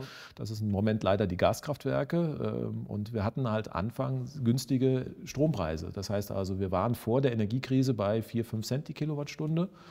Also Haushaltsstrompreis sind 30, dass man irgendwie sowas hat. Das waren so die Preise, mit denen die Industrie sich eingerichtet hat, befreit von den Abgaben. Also die energieintensive zumindest mal, ähm, konnte relativ günstig einkaufen und da war der Strompreis, sage ich mal, kein großer Unterschied. Also da gab es minimale Unterschiede zu Frankreich, USA. So, und dann haben wir halt jetzt die Energiekostenexplosion gehabt, gerade beim Gas, was auch die Stromkosten bei uns nach oben getrieben haben. Das hat man in den USA nicht gesehen. Die haben ja eine komplett unabhängige, die haben ihr eigenes Gas. So, und nun haben wir das Problem, dass der Industriestrompreis jetzt nicht durch die Energiewende, sondern durch die Abhängigkeit von russischem Gas, durch die fossilen Energiepreise halt explodiert ist. Jetzt, jetzt liegen die Industriestrompreise irgendwie bei, beim Doppelten. Und die Amerikaner, da hat sich nicht stark verändert. Und dann hat man natürlich ein Problem, dass man natürlich, wenn ich energieintensiv bin und jetzt plötzlich das Doppelte für Energie ausgeben muss, dass ich dann irgendwann nicht mehr wettbewerbsfähig bin. Das Problem ist allerdings schwer zu lösen. Ja, ich meine, wir haben auf billiges Gas aus Russland gesetzt. Das fällt weg, das werden wir nicht wiederkriegen. Also selbst irgendwie, wenn wir bei Putin zu Kreuze kriechen, werden wir nicht mehr irgendwie äh, diesen Preise kriegen, den wir da gekriegt haben. Und außerdem wollen wir das natürlich äh, sinnvollerweise auch nicht.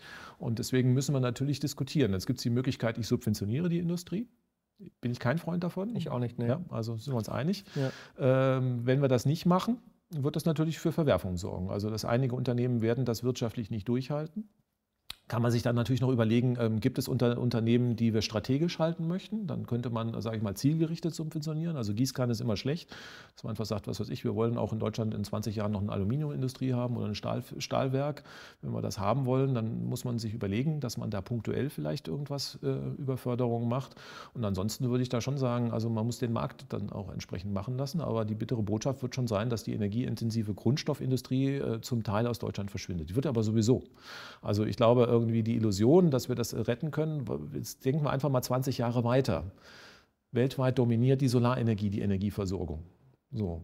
Wie sieht es aus? Wo, wo, ist Solarstrom billiger? In Saudi-Arabien oder in Deutschland? Ne? Also klar, in der Wüste in Saudi-Arabien habe ich doppelt so viel Sonne. Also insofern, oder in anderen Ländern, die halt sehr sonnenreich sind.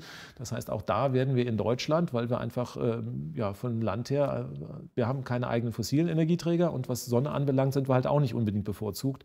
Da haben andere halt Vorteile und deswegen wird die, der Energiestrom, also der, der, der wirklich ähm, der Strompreis, der Grundstrompreis immer in Deutschland teurer bleiben als woanders. Aber jetzt haben Sie selber ja gerade gesagt, ja. dass halt Deutschland traditionell und geografisch gesehen halt nicht gesegnet ist mit viel Sonne und auch nicht überall mit viel Wind. Macht es denn überhaupt Sinn, auf erneuerbare Energien zu bauen langfristig? Oder wird der Wohlstandsverlust nicht zu groß, dann auch jetzt mit Deindustrialisierung, Unternehmen wandern ab, dann haben wir auch kein Geld mehr, keine Steuereinnahmen mehr, soziale Gefüge geht auseinander, dann kann man auch nicht in den Wohlstand oder in die Klimaneutralität investieren. Ja, was ist die Alternative? Keine erneuerbaren Energien und weiter teures, nee, ich, teures also, Frackinggas zu Nein, nein, nein, ne? ich, ich sage halt nur, was sind die Konsequenzen? Ja. Ich, meine, die, äh, die britische Regierung hat jetzt ihre Klimaziele ja erstmal zurückgenommen, weil sie gesagt haben, es bringt keinem was, wenn Großbritannien irgendwie bankrott geht oder die Bürger bankrott sind.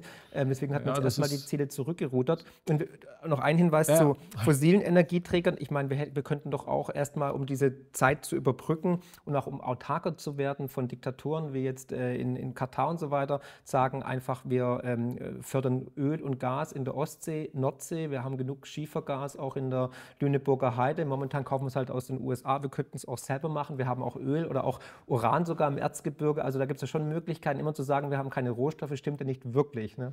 Naja, die Mengen sind aber überschaubar, die wir in Deutschland fördern können. Besser wie nichts. Und äh, auch zu Preisen, die auch weltweit nicht wettbewerbsfähig sind. Ne? Also das müssen wir, müssen wir entsprechend immer schauen. Also das ist dann auch wieder so eine Lösung, wenn man sagt, komm, lass alles beim Alten. Wir würden natürlich dann die Klimaziele alle reißen. Also die Klimaverwerfungen werden können dann natürlich auch alle kommen, bis wir dann an das Frackinggas rankommen. Also selbst wenn wir das wollten, würde es ja ein paar Jahre dauern, weil dann muss man erstmal explorieren, Förderung einbauen. Und äh, dann kriegt man das zu entsprechenden Preisen raus und dann stellt man fest, in fünf oder zehn Jahren ist das Zeug halt auch wieder alle. Ne? Also das sind ja, also wir sitzen ja nicht irgendwie wie Saudi-Arabien auf einem irgendwie Ölschatz oder sowas. Das sind kleinste Mengen, die man halt relativ teuer noch aus der Erde rauspressen kann. Ähm, das An Niedersachsen, ab 40 Jahre wird es reichen, das Erdgas, also laut Studien. Ähm, 40 Jahre von was? Na, also für, für, die, für die heutige Förderung vielleicht, aber nicht für den gesamten Erdgasbedarf in Deutschland. Also so groß sind die Mengen nicht. Also ich gucke mal eine Studie nach, aber ich bin mir ziemlich sicher, 40 Jahre wird es reichen, um praktisch Deutschland zu versorgen versorgen also würde, Erdgas. Würde, würde ich mich sehr wundern. Ja. Also, ähm, ich gucke gerne nach. Ja, ja. Also es ist auf alle Fälle eine überschaubare Zeit, die wir dann äh, entsprechend rausholen können. Wenn wir 40 Jahre noch Erdgas fördern, dann können wir aber auch gleich Deiche bauen. Ne? Also das heißt, die Klimakrise verursacht am Ende ja auch sehr hohe Kosten. Das heißt also jetzt irgendwie die Illusion zu haben, wir machen noch mal, wir machen die fossile Party noch ein bisschen weiter und danach wird alles gut, das ist es ja nicht. Und mhm. ähm, ich denke mal, wenn wir in Deutschland, wie gesagt, umsteigen auf erneuerbare Energien, dann haben wir äh, auf alle Fälle stabile Energiepreise. Das heißt, wir haben ja auch immer, wenn eine Krise auf der Welt ist, wir kennen die, aus meiner Kindheit kenne ich noch die Ölkrisen, da ist man schon mal auf der Autobahn Fahrrad gefahren, weil es ist erstmal schon mal erstmal das Ölsystem uns um die Ohren geflogen ist.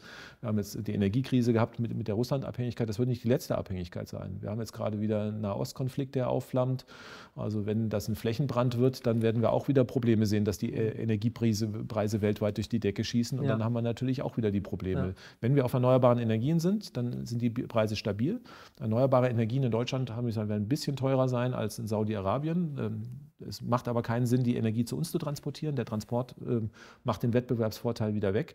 Und ähm, andererseits ist der Unterschied jetzt auch nicht so gigantisch groß. Das heißt also für den Mittelstand, für, äh, für, für nicht energieintensive äh, Unternehmen ist das, sage ich mal, der Unterschied gar nicht merkbar. Mhm. Na, Und die sind ja dann gar nicht mehr da, haben Sie ja gesagt die energieintensiven Unternehmen? Ja, muss, gesagt, muss man schauen. Also einige werden vielleicht, vielleicht noch entsprechend noch schaffen. Wir haben ja durchaus einen Markt auch für grüne Produkte. Ne? Also muss man schauen. Also äh, ich, ich, es ist ja nicht so, dass die, die Stahlunternehmen sagen, okay, das war bis letztes Jahr war alles gut.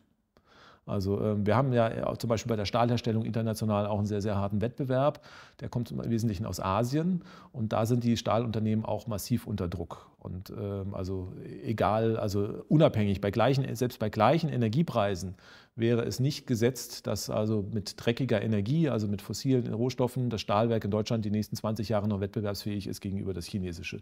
Die haben halt geringere Umweltauflagen, die haben irgendwo äh, niedrigere Personalkosten, die, haben, die haben, einfach viel größere Kraftwerke, weil ja. die einen viel größeren Bedarf haben. Ne? Also das heißt, äh, mhm. viel größere Stahlwerke. Das heißt also, da ist es sowieso schon schwierig.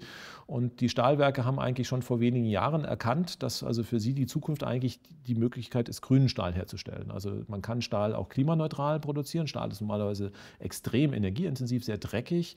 Ich kann ihn CO2-neutral machen, dann hätte ich einen CO2-neutralen Stahl. Der ist dann doppelt so teuer wie normaler Stahl, aber dafür gibt es möglicherweise einen Markt weil VW sagt, ich möchte halt das klimaneutrale Auto verkaufen. Dann kauft man halt den Stahl ein, das Auto wird 500 Euro teurer, das wird die Leute irgendwie, oder man kann es ankreuzen, ich will ein klimaneutrales Auto oder nicht, da gibt es sicherlich einen Markt dafür. Das wäre eine Nische, wo sich dann europäische Unternehmen auch dann äh, trotz höherer Energiepreise mit erneuerbaren Energien behaupten können. Mhm. Und deswegen ähm, also zu hoffen, dass man irgendwo gegen Asien mit fossilen Energieträgern konkurrenzfähig bleiben wird, das kleine Deutschland, also da wieder Deutschland, China, also da mhm. drehe ich das mal um. Ne?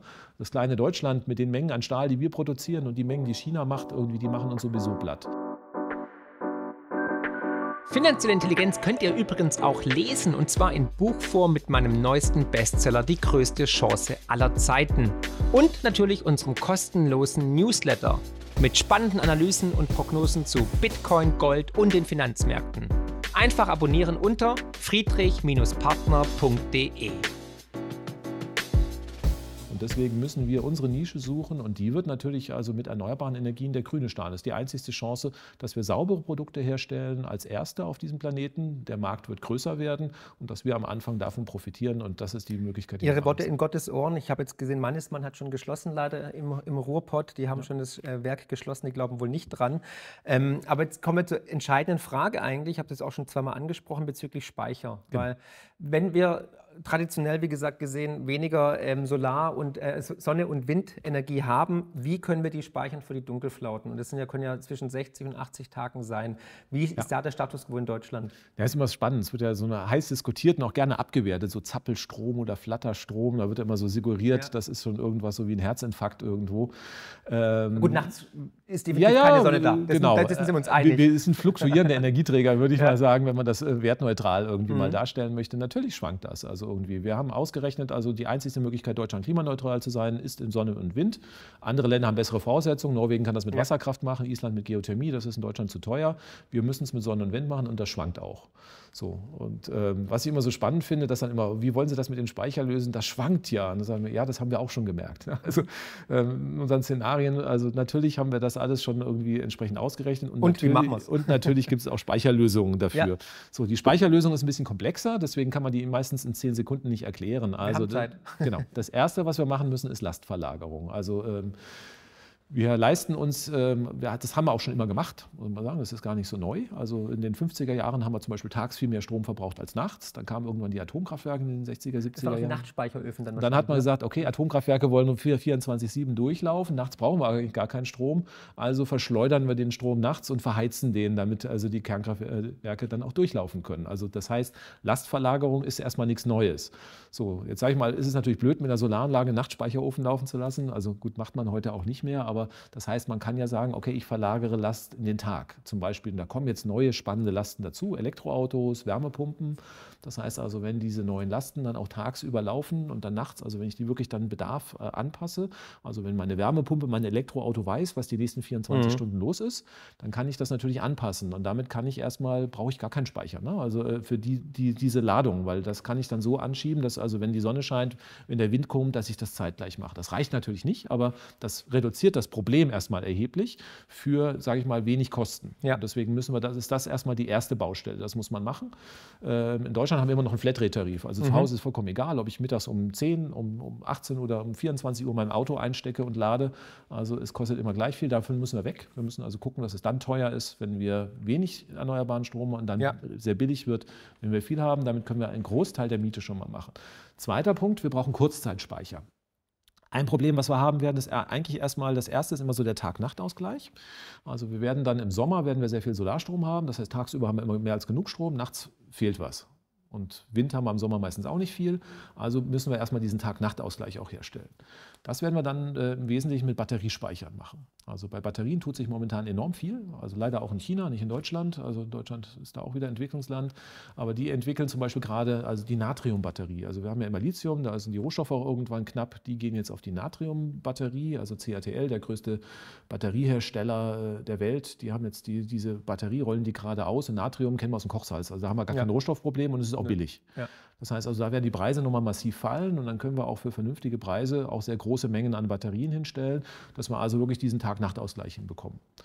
So, das ist also schon mal, dann haben wir den Sommer erledigt. Jetzt kommt das Winterloch, was wir immer haben. Also, Wie viele Batterien bräuchte man dann dafür? Also man kommt die Batterie aus China und ähm, also spannend. Also äh, man kann mal eine Rechnung machen. Ne? Also ähm, die Autobatterien sind ja relativ groß. Das ist den meisten gar nicht klar. Also wir haben heute schon in den Autobatterien doppelt so viel Batteriespeicherkapazität, als wir an Pumpspeicherkraftwerken in Deutschland ja. haben.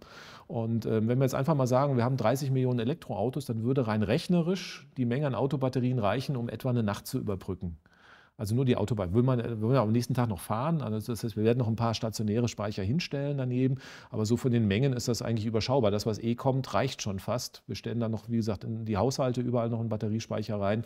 Und dann ist das eigentlich überschaubar. Aber wir haben jetzt schon, eine, wir haben jetzt schon eine Million Batteriespeicher in Einfamilienhäusern. Also das heißt, wenn wir den Rest auch noch mitnehmen in den nächsten 20 Jahren, dann ist das Thema durch. Ja. Aber hat nicht der Chef von BMW gesagt, dass es nicht äh, funktioniert mit der E-Mobilität? Und VW ist ja schon auch auf dem Rückzug. Dies wurde ja deswegen auch geschasst. ja, das hat aber vielleicht ein bisschen andere Gründe. Also irgendwie die Frage ist, ob es BMW oder VW noch geben wird, wenn die weiter diese Position haben. Also wir müssen gucken, also was irgendwie in mhm. Deutschland mhm. entscheidet, ob wir E-Fuels machen oder nicht, ist dem Weltmarkt relativ egal. Okay. Also ähm, der, der, Markt spielt in China. Mhm. Also 40 Prozent der deutschen Autos gehen nach China. Das heißt also, wenn die Chinesen sich überlegen, wir machen Elektromobilität und die Deutschen nicht liefern können, dann sind die deutschen Unternehmen weg vom Fenster, egal ob wir hier irgendwas mit Wasserstoff oder sonst was entscheiden. Mhm. Das wird vollkommen irrelevant. Okay. Und diese Batterie aus China auf Natriumbasis, wann ist die serienreif? reif? Wann könnte die kommen? Die können Sie kaufen, können Gibt Sie ordern. Schon, hm? Gibt schon. Wie viel bräuchten wir dann dafür, um diese Nacht-Tag-Flaute zu überbrücken? Naja, also ähm, das ist ja dann, also wir haben ja diese Heimspeicher schon für Einfamilienhäuser, die man dann sehen. Ne? Also, äh, und das ist dann also eine Sechstel Autobatterie. Mhm, okay. das, das, reicht, um ein Einfamilienhaus also über die Nacht zu, die Nacht zu bringen. Ne? Okay. Und dann müssen wir die Industrie natürlich noch mitnehmen. Also es wird ein bisschen mehr sein, aber es sind ähm, Batteriespeichermengen, die wir in 20 Jahren locker äh, zur okay. Verfügung stellen können. Also ist schon mal gelöstes Problem. Das Tag-Nacht-Problem. Jetzt kommen wir zum Winterproblem. Zum Winterproblem genau, ja. das Winterproblem ist, sage ich mal, sag ich mal, die größere Baustelle.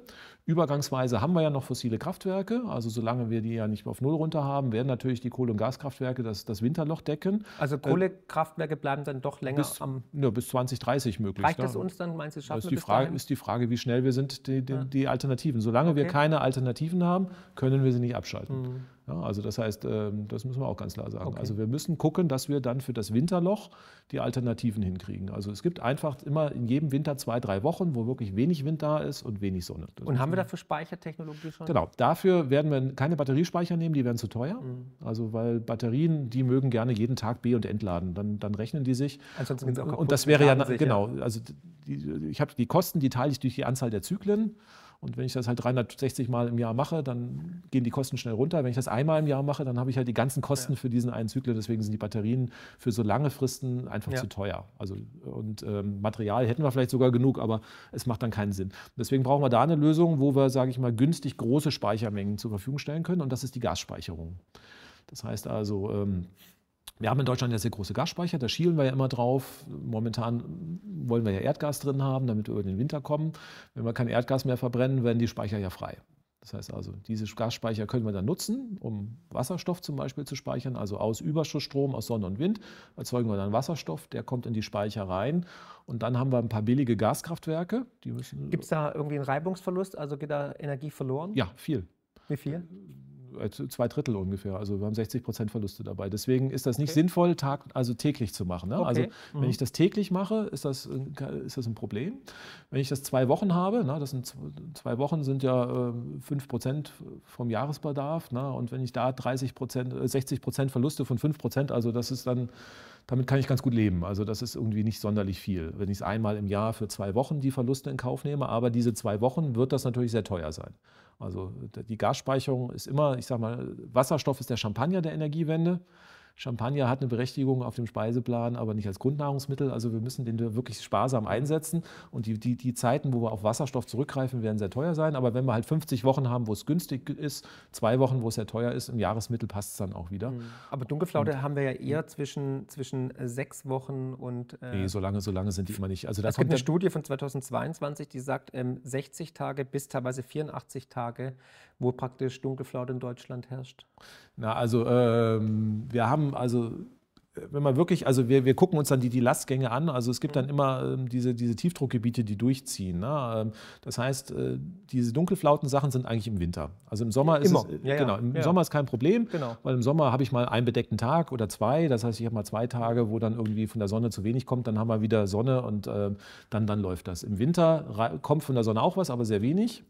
Also, ähm, und, Reicht nicht, ja. Mhm. Genau, und dann kommt es auf den Wind drauf an. So, und beim Wind hat man halt, bei der Sonne habe ich immer so diese 24-Stunden-Zyklen, beim Wind habe ich halt längere Zyklen, aber es gibt Tage, es, ja. Genau, aber dann kommt immer wieder Wind. Also ich habe also, äh, also es gibt keinen, also dass wir drei Monate lang Aber das heißt, Windstille hatten. aber das heißt ja, aufladen, Wasserstoff haben, kein Wasserstoff, Wasserstoff wieder aufladen, ist ja praktisch dann schon auch wieder eine sehr große Fluktuation. Das heißt, das ist ja Naja, mit äh, Energie verbunden und mit Kosten und Energieverlusten. Also die, Deut- die, Gasspeicher sind ja schon gigantisch groß. Also wir, wir haben jetzt nicht Speicher für eine Woche und müssen die dann permanent Okay. Mhm. wieder aufladen, sondern die reichen schon für viele Wochen. Das heißt, die würde man natürlich eigentlich auch mit Überschussstrom zum Beispiel aus dem Sommer füllen. Dass man also, wenn wir auch Okay. zu viel Solarstrom haben, Gut. den da reinpacken und dann auch äh, dann in diesen Zeiten rausmachen. Und dann haben wir vielleicht drei Monate, wo wir dann öfter auf diese Speicher zugreifen müssen. Aber Mhm. das Zeitfenster, was wir überbrücken müssen, sind wenige Wochen. okay. Und dafür reichen die Speicherkapazitäten, die wir haben, aus.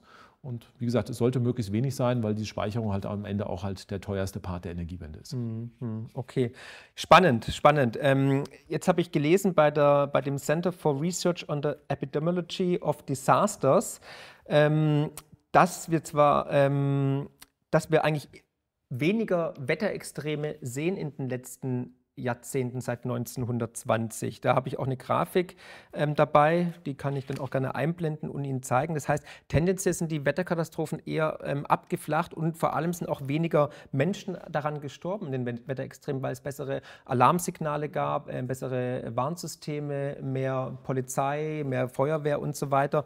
Das heißt, das ist ja eigentlich auch ein positiver Effekt. Also weniger Katastrophen Okay. als auch weniger ähm, Tote.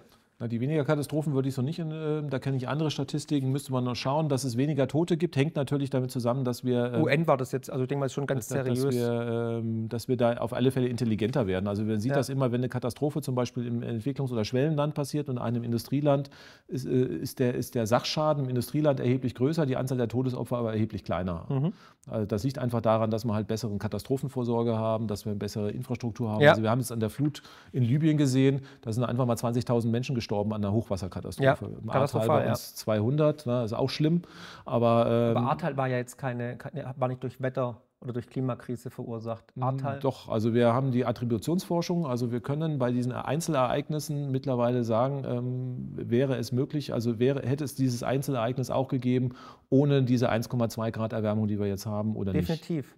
Definitiv. Und, ähm, Nee, nee, also nee, da muss ich definitiv widersprechen, weil ähm, Ahrtal wiederholt sich circa alle 100 Jahre. Das kann man selbst auf Wikipedia nachlesen. Seit 1500 wird es ähm, statistisch ähm, vollzogen. Seit dem 15. Jahrhundert hat man alle 100 Jahre durch eine geologische Formation, weil es fast eine Klamm ist, hat man alle 100 Jahre so eine, so eine äh, Überschwemmung. Und ähm, da die Generation vergessen, leider. 1807 war die letzte, 1906 Ja, war also eine. auch da müssen wir wieder differenzieren. Natürlich gibt es Hochwasser, aber wenn jetzt irgendwie die Ahrtalflut Brücken weggerissen hat, die mehrere, die, die mehrere, alle die, 100 Jahre. Aber die Ahrtalflut hat Brücken weggerissen, die mehrere hundert Jahre äh, alt sind. Nee. Deswegen werden wir auch irgendwo, ja, das kann man ja entsprechend schauen. Genau, also, ja. nee, aber das, also weil das Ja. Ahrtal ist ein ganz schlechtes Beispiel natürlich dafür, weil es halt einfach ähm, durch die geologische Besonderheit dieser Also das Ahrtal ist besonders riskant, aber trotzdem können wir bei diesen Einzelereignissen, also die Frage ist, natürlich hätte es auch ein Hochwasser gegeben, die Frage ist, ob es diese die Dimension erreicht hätte. Ne? Also das heißt, das ist die Frage. Also Und, äh, 1907 sind mehr gestorben als jetzt. Ja, das ist wieder der Effekt, den wir haben, dass natürlich irgendwie, äh, wenn wir, also wenn wir Warnsirenen gehabt hätten im Ahrtal, wäre gar keiner Am gestorben. besten gar nicht bauen dort, ne? aber die Generation vergessen halt, weil der Opa, den gibt es halt nicht, weil der darüber berichten kann. Aber wir hätten ja trotzdem 30 Milliarden Schaden gehabt. Die Häuser sind ja dann trotzdem nachher weg. Wenn ne? nicht also mehr gebaut worden wäre, also ja, dann nicht. Aber das, gut, Schlimme, ja, das Schlimme ist ja, wir bauen ja wieder dort auf. das macht ja gar keinen Sinn. Ja. Das macht, über, das macht, überhaupt keinen Sinn. Aber Also, es kommt wieder. In 100 Jahren haben wir das gleiche Problem. Also es wird noch, noch schlimmer kommen, ne? weil wie gesagt, die Regenmengen werden mehr. Also weil wir einfach, wir haben einfach äh, Physik, Mhm. Ja. es verdunstet mehr, die Luft nimmt mehr Feuchtigkeit auf und es kommt einfach mehr runter. Ne? Das ist einfach die Sachen. Das heißt also, die Wahrscheinlichkeit, dass solche Sachen sind, da haben Sie vollkommen recht. Also schwere äh, Überschwemmungen hatten wir auch schon irgendwie über die Jahrhunderte gehabt, aber durch die Klimaerwärmung werden die Regenmengen halt äh, nehmen bei Extremwetterereignissen zu, weil die Luft halt einfach mehr, mehr Feuchtigkeit Siehe binden kann. Griechenland, ja. Genau, die dann einfach dann mehr runterkommen. Ja. Das heißt also, die Ereignisse werden einfach, wenn dann auch in der Intensität zunehmen. Und deswegen macht es keinen Sinn, bei solchen Gebieten noch was zu machen. Wir haben, wir haben 30 D'accord. Milliarden Euro geben wir für den Wiederaufbau aus. Bin ich da bei Ihnen? Ja. Warum machen das die Menschen? Ja, weil am Ende, sie werden zwar entschädigt für das Haus, aber nicht fürs Grundstück. Das heißt, es wäre intelligent gewesen, wenn der Staat den Menschen das Grundstück abgekauft hätte, das wertlose genau. Grundstück. Und dann und dann als Klimaflüchtling, ja. nicht als Klimaflüchtling, ja, als aber, Unwetterflüchtling praktisch ja. woanders hinzuziehen, wo man sicher ist. Ja. Aber solche Gedanken müssen wir machen. Also es wird ja nicht das einzige Ereignis bleiben. Also wir werden auch zum Beispiel Flutereignisse von der Küste her sehen. Und dann muss man einfach sich überlegen, also diese Diskussion haben wir auch in Großbritannien geführt, also die gar nicht gut ankommen. Also ähm, da gab es auch Überschwemmungsgebiete und damals ist es ein paar, paar, Jahre her der Minister hingereist und hat gesagt, na langfristig werden wir das Gebiet hier eh nicht retten können. Das kam bei den Menschen natürlich vor Ort nicht gut nicht an. Nicht gut an, nee, ist nicht sexy, damit gewinnt man keinen Wahlkampf. Aber diese Diskussion müssen wir in Deutschland führen, weil es einfach ähm, und auch in Großbritannien gibt es mittlerweile ein Dorf, was irgendwie in den nächsten 30 Jahren aufgegeben wird. Ravenport, glaube ich. Ähm, weil der Hochwasserschutz teurer wäre, genau. als das Dorf wert ist. Mhm. Und ähm, diese Diskussion werden wir natürlich führen müssen. Ja. Head, ja. da war ich sogar, genau. Ja, äh, um, um, um nochmal auf die fossilen Energieträger zurückzukommen, ähm, weil das ist auch ein Punkt, ich habe ja gefragt äh, in, in, auf den sozialen Medien, welche Frage soll ich Ihnen stellen? Und dann wird immer wieder gern gesagt, dass die CO2-Emission zum Tod von Menschen führen wird. Aber drehen wir mal den Spieß um. Ich habe hier jetzt einen Chart, nämlich äh, aus, einem, ähm, aus einem Buch von äh, Alex Epstein. Der, ähm, die Datenlage ist die Weltbank, also kann man auch als absolut seriös ansehen. Ähm, dass mit dem Anstieg der CO2-Emissionen, also mit der Nutzung von fossilen Energieträgern, der, enorm, also der Wohlstand natürlich weltweit gestiegen ist, auch die Lebenserwartung und die Lebensqualität von Menschen. Ähm, dahingehend möchte ich einfach mal die provokante Frage stellen, haben die fossilen Energieträger nicht schon Millionen Leben gerettet im Endeffekt in den letzten Jahrhunderten oder Jahrzehnten?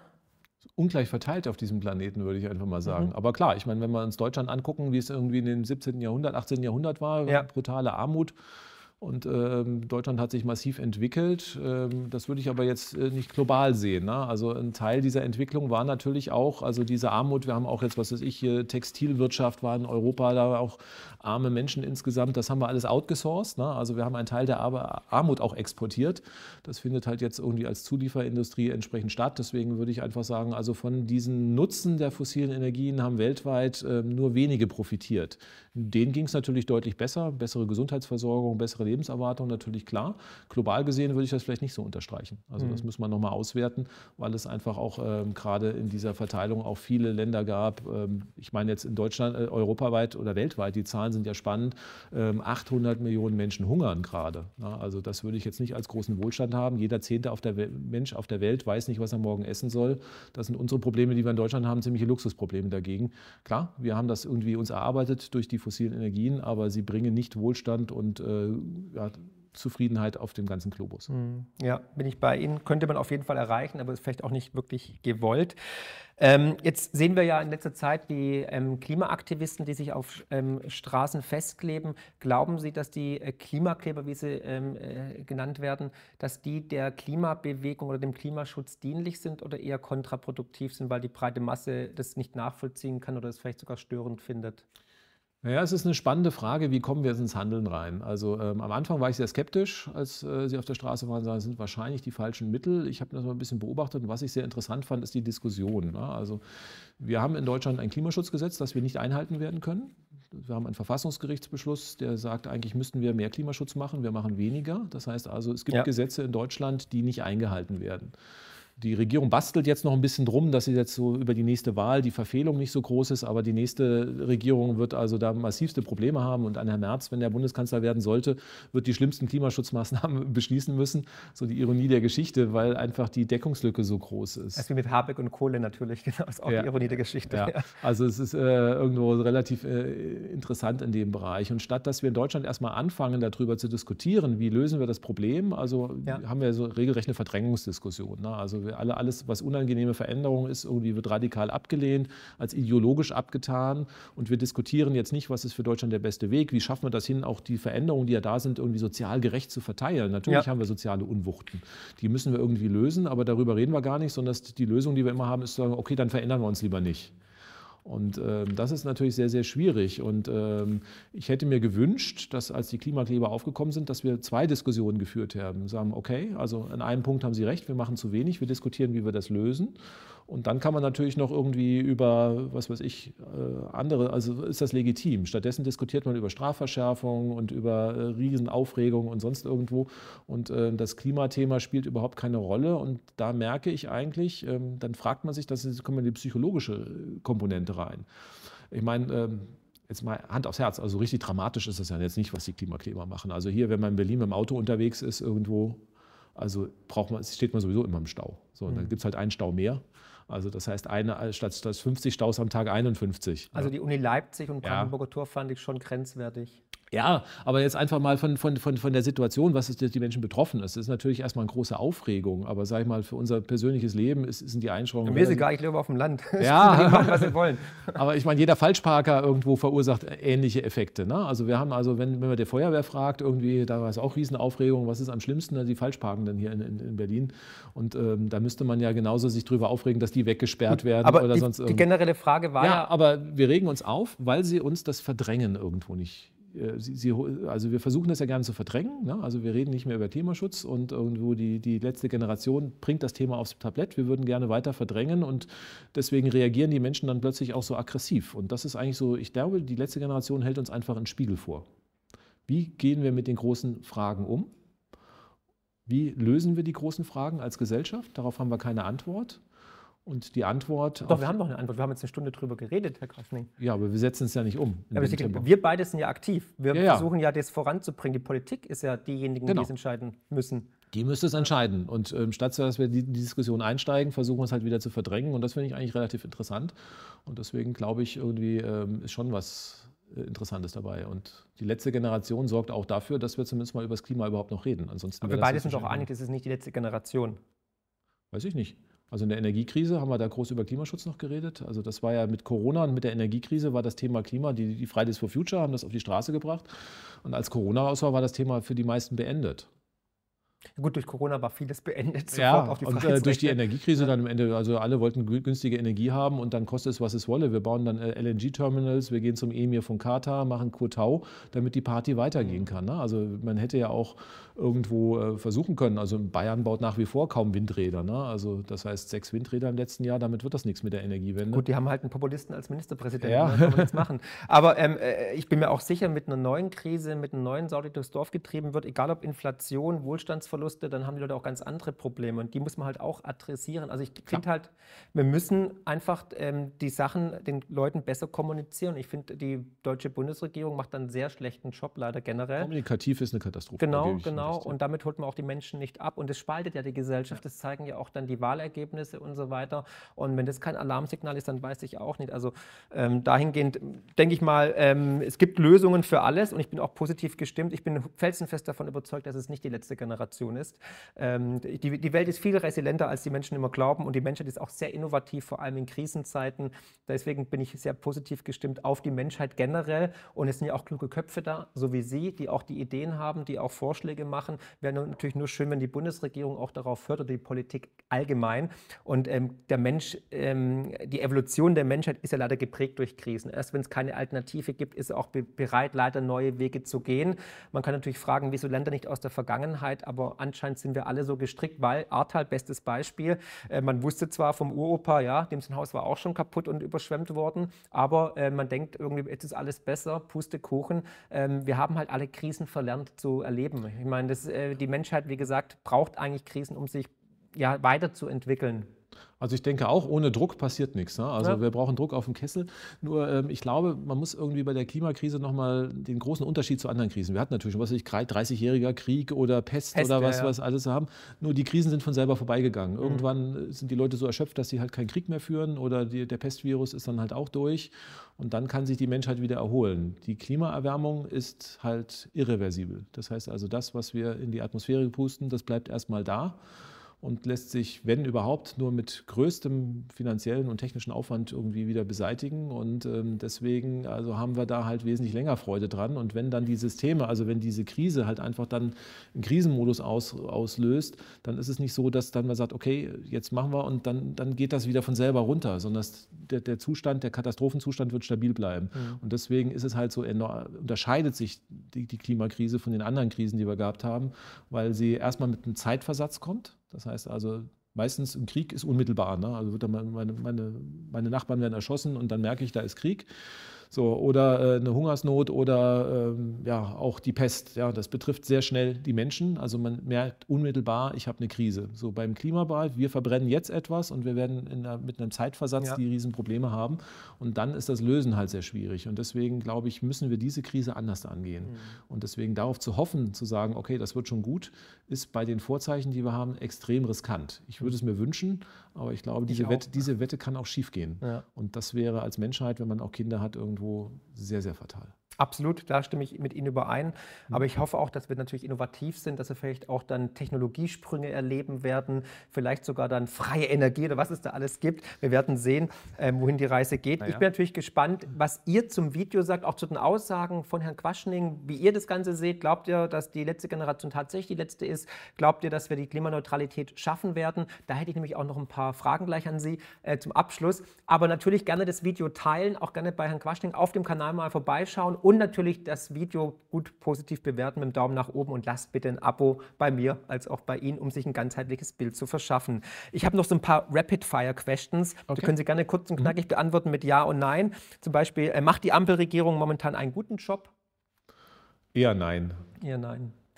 Hm schon interessant, weil es ja eigentlich die ideale Besetzung, um wirklich diese Politik voranzutreiben, weil ja die Grünen ja. dabei sind und die SPD. Ja, auch die FDP. Also ich hätte mir wirklich was gewünscht. Also ich habe, als, als die äh, Koalition sich gemacht hat, gesagt, ist doch super. Also wir haben die Grünen, die mhm. jetzt irgendwo natürlich den Ökologiegedanken haben, die FDP mit Digitalisierung, die hätten ja auch in der Energiewende, im Klimaschutz mal sagen können, okay, wir, ich meine, die treiben jetzt die alten Säue mit E-Fuels oder sowas durch ein Dorf, wo wir einfach auch aus wissenschaftlicher Sicht sagen, das wird alles nicht kommen. Aber man hätte ja auch sagen können, wir setzen uns drauf, Digitalisierung, das sind irgendwie Systeme, wenn wir die in Deutschland entwickelt haben, können wir die weltweit exportieren, weil die Probleme, die wir mit der Energieversorgung, den Zappelstrom, das ja. ist eine Chance für Deutschland, kein Risiko. Mhm. Weil wir müssen die Probleme als Erste lösen, weil wir, sehr weil wir doch etwas voraus sind mit dem Ausbau der Solar- und Windenergie. Diese Probleme werden aber alle anderen Industrieländer in wenigen Jahren auch haben. Und wenn wir dann eine Lösung haben, die wir dann wirklich verkaufen, und entwickeln können, mit Digitalisierung, mit entsprechenden Voraussetzungen, und das wäre doch super gewesen, wenn sich da wirklich alle Parteien, also gerade die Regierung, das wäre eine perfekte, und man hat wieder die alten Graben und ideologischen Kämpfe rausgeholt und blockiert sich jetzt selber und kommt halt zwei Schritte vor, einen zurück. Das ist, hilft uns in Deutschland nicht weiter. Ja, leider. Man hätte eigentlich auch Made in Germany wieder sexy machen können. Ja. Ne? Genau. Ähm, glauben Sie, dass wir bis 2045 klimaneutral sein werden? Ja. Okay. Ähm, glauben Sie, dass man in 100 Jahren noch fossile Energieträger verwendet? Weltweit? Naja, man kann es ja einsetzen in der chemischen Industrie für Tablettenproduktion oder so, aber ich sage mal so als Energieträger zum Verbrennen eigentlich nicht mehr. Definitiv. Okay. Oder nicht eigentlich, definitiv nicht mehr. Ja. In, inwieweit glauben Sie, dass die ähm, Agora Energiewende die Politik von Habeck mitbestimmt hat? Oh, spannende Frage insgesamt. Ähm, ich weiß es nicht. Vielleicht habe ich auch die Politik von der Habeck mitbestimmt. Die 200 Gigawatt Ausbauziele, die hatte ich eigentlich in unseren Studien zuerst formuliert. Ne? Also ich irgendwie, ich habe keine Vetternwirtschaft im Wirtschaftsministerium. Also ich, glaub, ich, glaub, ich, glaube, man sucht einen Sündenbock dann in dem Moment. Also die Agora hat gute Studien gemacht, einige mit denen, die ich auch selber nicht ganz so gut fand. Also aus meiner Sicht gehen die zum Teil nicht weit genug, wenn man den Klimaschutzgedanken hat. Und also insofern äh, hat man was gehabt. Ich will das mal ein bisschen umdrehen. Also was mich bei der Vorgängerregierung gestört hat, dass dort alles nicht zusammengepasst hat. Also ja. die Regierung hat ein, Ausbau, äh, ein Reduktionsziel für CO2 formuliert, das ich mit den Ausbaumengen erneuerbarer Energien und Einsparpotenzial nicht erreichen kann. So, und zumindest mal hat man über Agora versucht, ein einigermaßen schlüssiges äh, Konzept zu entwickeln. Ähm, ob das nun gut ist oder nicht, kann man ja bewerten, aber man versucht wenigstens wieder faktenbasiert zu arbeiten und deswegen fand ich es eigentlich eher positiv. Ja, aber finden Sie als Staatsbürger, als auch wahrscheinlich überzeugter Demokrat fragwürdig, wenn irgendwie Lobby-Thinktanks bis in die Ministerien rein bestimmen, wohin die Reise geht? Also was passiert denn? Die Ministerien haben nicht immer den Sachverstand. Das heißt, es werden sowieso Studien in Auftrag Danke, gegeben. das unterstreiche ich, ja. ja. Also es gibt gute Leute da, aber mhm. nicht alle. Das heißt, sie müssen sich sowieso Rat von außen holen. Also mhm. Also gucken Sie doch, was bei der Bundeswehr an Beratern von externen da ist. Also, aber es war ja auch ein bisschen Filz und Vettern. Ja, natürlich, selbstverständlich. Ne? Also da muss man natürlich in der demokratischen Gesellschaft aufgucken, ja. dass da kein, kein Filz entsprechend drin sind, ich finde andere Sachen wesentlich problematischer, wenn Wirtschaftsunternehmen, sage ich mal, ein- und ausgehen. Also jetzt äh, auch viele Entscheidungen, die jetzt zum Beispiel getroffen werden, der Ausbau von LNG-Terminals, die sind auch getrieben, zum Beispiel auch durch Interessen der Gasindustrie.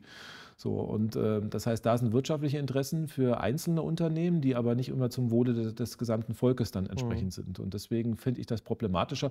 Bei Agora sind jetzt, sage ich mal, ja jetzt nicht irgendwie ein großes Unternehmen, was davon profitieren würde. Das ist ja dann auch, auch stiftungsfinanziert. Na, wer profitiert denn jetzt, wenn, wenn die Maßnahmen von Agora äh, umgesetzt werden? Wird immer gesagt, es gibt keinen deutschen Wärmepumpenhersteller, der nennenswert ist. Also das heißt, also die Wärmepumpen kommen so aus China oder aus, aus Asien. Also wer, wer würde denn davon profitieren, außer irgendwie äh, dass ich irgendwie Staatssekretärjob habe oder sonst irgendwas. Mhm. Ja gut, es gibt ja schon Fiesmann und es gibt ähm, ja. den Finanzier von Agora, der äh, Amerikaner. Aber gut, ist ein anderes Thema. Ja, aber die Deutschen, also da können wir noch mal drauf eingehen. Also die deutschen Wärmepumpenhersteller, da sind wir in Deutschland viel zu spät dran. Also Deutschland, wir haben 3% Wärmepumpen in Deutschland. Norwegen hat 60. Und wenn wir uns angucken, auch, auch in China sind irgendwie Größenordnungen mehr Wärmepumpen äh, verkauft worden. Die Technologieführer sind, kommen aus Asien, aus Japan, aus Korea mhm. oder sonst irgendwie. Also das heißt, Deutschland ist, äh, was der Wärmepumpe anbelangt, irgendwo ziemlich hinten dran. Mhm. Also da jetzt irgendwie zu unterstellen, ähm, dass da irgendein Wärmepumpenhersteller irgendwo da Lobbyarbeit betrieben hätte, um seine Wärmepumpen ja. abzusetzen. Also ähm, ich weiß, also von den Heizungsherstellern müssen wir gucken. Ich meine, Fiesmann hat ja sogar schon mal vorsorglich verkauft, weil ja, ja, wir gesagt haben, wir können die Konkurrenzkampf gegen China mhm. und, und äh, Asien sowieso nicht gewinnen. Mhm. Und also insofern äh, Profiteure in Deutschland sehe ich nicht unbedingt, mhm. muss ich sagen. Glauben Sie, das Heizungsgesetz ähm, war gut für den Klimaschutz? Jetzt ist es nicht mehr gut. Wir haben okay. acht, fünf Jahre noch Zeit, Gasheizung einzubauen. Damit äh, schaffen wir uns Probleme, die äh, schwer noch zu lösen sind. Mhm. Also ähm, es wäre gut gewesen, es wäre gut gewesen, wenn man es vor zehn Jahren beschlossen hätte mit deutlich längeren Übergangsfristen. Mhm, okay. Ähm, ist Angst ein guter Ratgeber? Nein, aber wir brauchen Handlungsdruck. Und mhm. ähm, ohne zu erkennen, dass wir ein Problem haben, ohne Problembewusstsein, also Problembewusstsein brauchen wir schon, weil ohne die Erkenntnisse, dass wir ein Problem haben, warum sollten wir uns in Deutschland irgendwie verändern? Im Durchschnitt geht es uns ja relativ gut. Ja, noch. Ja, noch. Noch, noch. Ja bis das grüne Wirtschaftswunder kommt.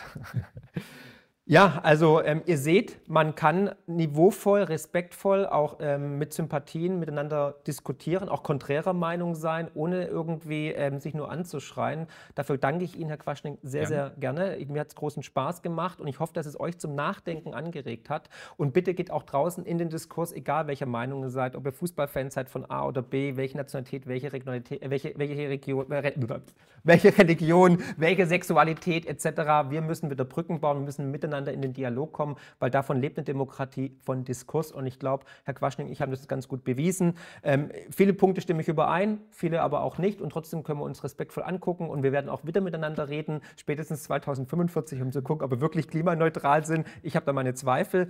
Aber Ihnen danke ich auf jeden Fall für Ihre Zeit, für Ihr Wissen natürlich jetzt mit uns geteilt haben. Und mich würde es natürlich auch freuen, wenn wir uns wiedersehen werden, Herr Quaschning. Sehr gerne.